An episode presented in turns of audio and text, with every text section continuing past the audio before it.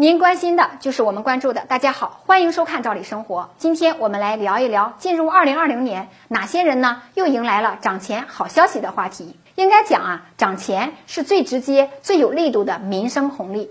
近年来，从国家到地方，很多地区都出台了不少各类人群提高待遇的好消息。进入二零二零年，又有几类人呢率先的迎来了涨钱的好消息。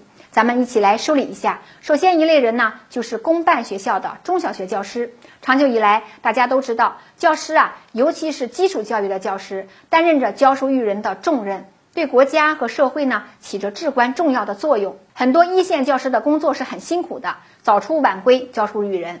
很多教师往往在下班后啊，还要把工作带回家去做，因此相对比很多公务员呢要辛苦不少。长久以来呀，大家都希望在工资待遇上至少能够跟当地的公务员平均工资水平拉直。我觉得呀，这个想法真的是一点都不过分。那一九年年末，大家终于迎来了盼望已久的好消息，国家正式发话，二零二零年要确保公办中小学教师工资水平不低于当地公务员平均工资水平。今年呢，广大教师终于迎来了这个待遇的红利。我想，大多数人都认为给教师提高待遇确实是很应该的。除了教师呢，还有几类人，国家也是比较牵挂的。尤其呢，是领着最低工资标准的人，物价上涨，这类人的生活就最先受到冲击。继之前我们分享过一些地区上调了最低工资标准消息后，又有部分地区也宣布了上调最低工资标准的消息，而且呢，从今年的一月份就开始调整。最典型的像青海和福建这两个地区呢，都宣布在一月一号开始调整最低工资水平。青海这个地区啊，调整后的标准是由之前的每人每月一千五百元调整到每人每月一千七百元，上涨了两百元。而小时最低工资标准呢，暂时不变，还是十五点二元。还有一个地区呢，最低工资标准要相对高一点，就是福建省。相对比青海呢，福建省的最低工资标准要高一些了。这个调整也稍微的复杂一些。之前呢，福建省的最低工资标准有五档，调整以后呢，就变为四档。这四个档最高标准是一千八百元，最低标准呢是一千四百二十元。与调整前相对比呀，各档的平均涨幅达到了百分之八点四，这个涨幅还是不小的。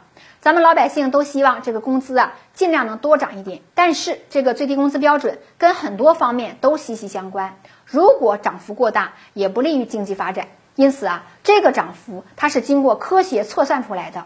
还有一类人呢，二零二零年也迎来涨钱的好消息，那就是远洋船员。大家都知道，远洋船员啊，薪水是挺高的，但是这份工作也是很辛苦的，而且还有一定的风险性。因此，提高他们的待遇也是应该的。今年他们迎来了待遇提升的好消息。根据一九年十二月十号在北京召开的全国海上劳动关系三方协调制第四次工作会议上，传来了一个好消息。会议审议通过了新修订的《中国船员集体协议》。根据这份协议呢，从二零二零年一月一号起，远洋船员最低的基薪标准呢提高百分之四；从二零二一年一月一号起，远洋船员的伙食标准呢每人每天增加一美元。而且呢，远洋船员发生工伤的情况下，赔付的额度也将增大。大家看，今年呢，远洋船员的工资增加了，明年啊，伙食标准也增加了，也是很暖心的。这么一梳理呀，我们可以说，三类人率先在二零二零年迎来了涨钱的利好消息。而且呢，我想大多数人也认为这几类人涨钱是应该的。对于这个问题，您怎么看呢？欢迎您评论。我们明天见。